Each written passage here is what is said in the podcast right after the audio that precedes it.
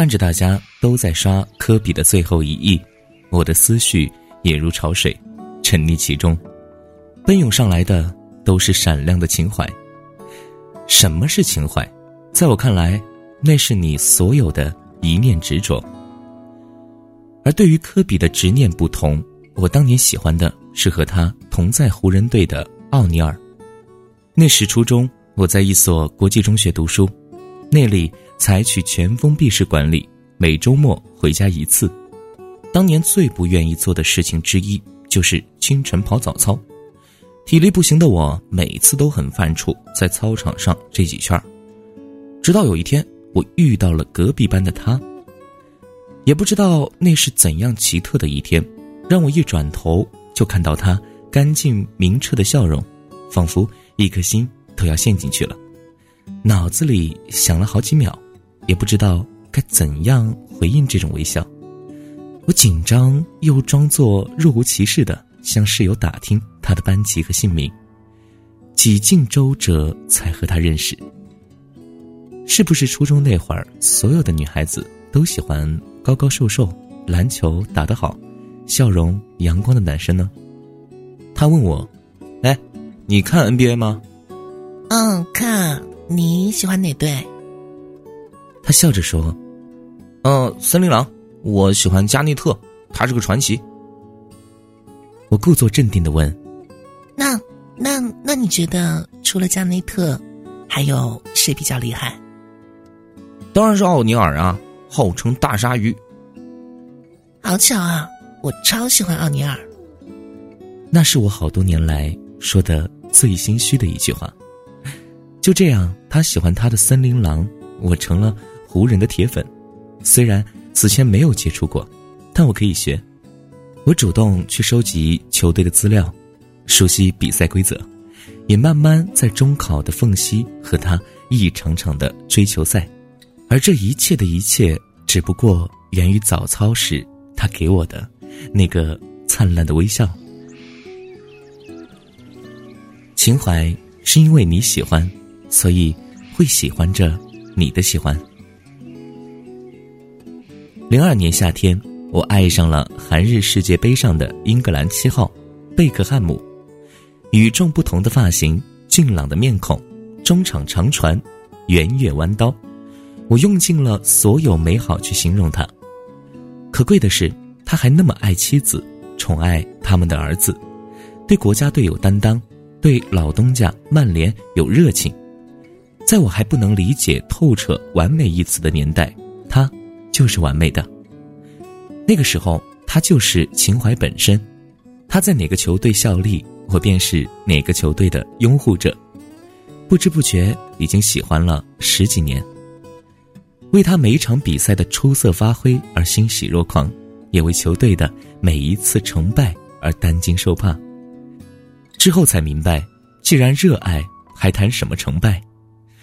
后来伤病、飞鞋事件、退出英超，有很多质疑的声音，说他不爱足球。那一刻，我却好想大声告诉全世界：你见过不爱足球的人带着伤跑满九十分钟比赛吗？直到有一天，他宣布退役，永远告别他深爱的绿茵场。那时，天下足球制作了一期纪念他的节目，我从头哭到尾。这一切终将逝去，背影远去亦永存。不会再有第二个小贝让我疯狂到对着电脑一下子三四个小时去收集整理他的海报，去查很多英文词典，然后战战兢兢的给他写下。第一封信，去度日如年的盼他回信，去求出差的爸爸从英国带回他的自传。那可是偶像啊，代表着一个时代，也是一段无法超越亦或重来的记忆。以后的以后会有比他优秀的人，但那不是他。即使有另一个他，夜来幽梦忽还乡，我们也不会再有。第二个青春去奉陪。越长大越明白，不是哪个年龄段都经得起熬夜与嘶喊，癫狂与彻谈。也越长大越明白，有一种孤单是仿佛自己独自站在世界边缘，没有人懂。情怀往往与一段不可替代的记忆有关，时过境迁后回看，你依然说不清到底哪里好，但是除了他，谁都替代不了。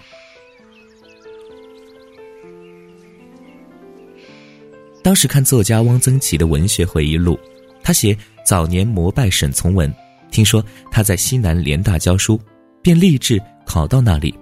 喃喃道：“听这样的课，穿一座城也值得。”我不曾理解这样的做法，直到喜欢上陈奕迅的歌。我一般第一遍听他的歌，第二遍仔细把歌词下载反复看，背下来再听歌。如此循环往复，乐此不疲。那时为了他的演唱会，何止穿一座城啊，跨过大半个中国都心甘情愿。而有生之年和所爱之人去听他的歌，成为了我们几个闺蜜共同的愿望。曾在文章里写过，和对的人去看场喜欢的歌手的演唱会，并不是少年时代才有的轻狂与冲动，而是平凡生活中。一个需要偶尔燃起的炽烈而疯狂的梦想。想象和喜欢的人一起走进场内，依偎望着头顶满目星光，听舞台中央的他款款唱着不朽爱情，道着人世风雨，执手相看，一任阶前，点滴到天明。如他所唱，难离难舍，想抱紧些。茫茫人生好像荒野。也许伊森的想法也是如此，他用心唱过那么多情歌，其实并不只在在歌颂爱情的缺憾美，而是在提醒我们：满目山河空念远，不如怜取眼前人。情怀告诉我们珍惜的意义。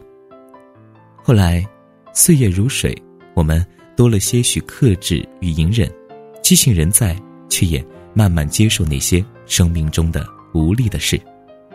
认同一句话：你如今的气质里藏着你读过的书、走过的路与爱过的人。小时候跟弟弟妹妹追着《哈利波特》，那是只属于我们三个人的共同回忆。我们从书追到电影，每次都是三个人一起去买票，手挽手进场观看。后来弟弟参加高考，妹妹毕业工作，我出了国。我们天各一方。有一次在纽约偶然看到美国邮局发布了一套《哈利波特》纪念版邮票，毫不犹豫的买了两套带给他们，不为别的，只为那些年一起看书追剧的岁月。那个大难不死的男孩已经结婚生子，幸福的去生活与爱，爱了他那么多年的我们，却含着泪水难以忘记他第一次。到达九又四分之三站台的日子。其实，所谓情怀，不只是一种追忆的态度，更是因为在他们面前，我们能找回那个最勇敢的自己。别说什么不以物喜，不以己悲，能和他们同呼吸共命运，是何等幸运的事。不会喝酒的年纪，我却愿半醉为诗，笔墨一时潇洒，以笑当酒。情怀万古风流，那是属于我们的史诗。哪怕此后万籁俱寂，只要那时星光耀眼，便一生无憾。我想，令一个人老去的，从来不是年纪，而是你曾经坚守的信念与情怀。慢慢的，我们学会了妥协，几番追逐之后，情怀远遁心中。那种感觉，仿佛你闭上眼睛也能感受到那强烈的日照，亮晶晶的河面，在水里玩球的小孩，岸上跳舞的成年人与震耳欲聋的音乐。蓦然回首，自己也在其中。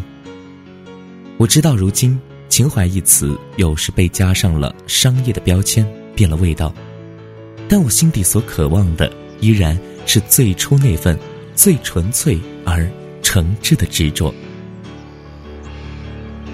有生之年，你们实实在在踏过我宇宙，别人如何能明白透？那绝不只是只存刹那的惊鸿照影，而是一场我可以用来告诉自己，只要闭上眼睛，就不必醒来的梦。守着它，便守住了一份放在心里的念想。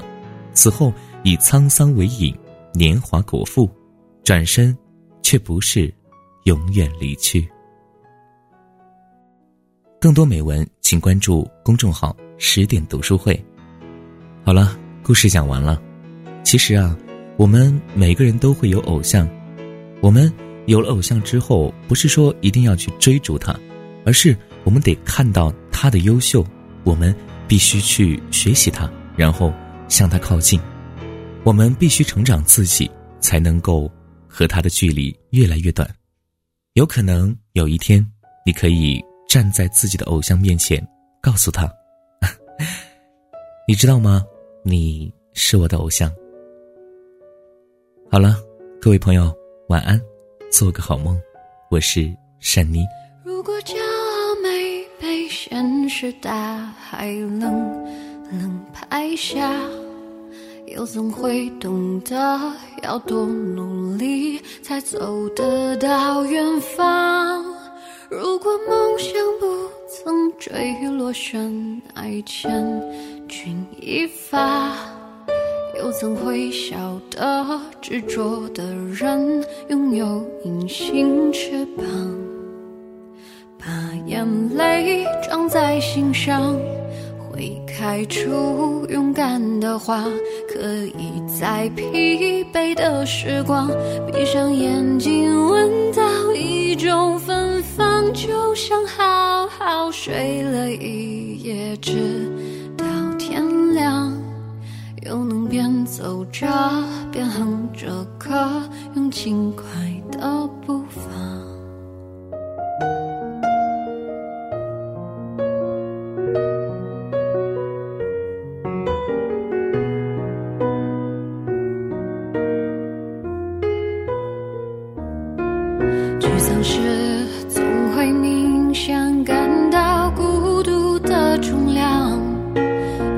望懂得的人，给些温暖，借个肩膀。很高兴一路上我们的默契那么长，穿过风又绕个弯，心还连着，像往常一样。最初的梦想紧握在手上，最想要去的地方怎么能在半路就返航最初的梦想绝对会到达实现了真的渴望才能够算到过了天堂。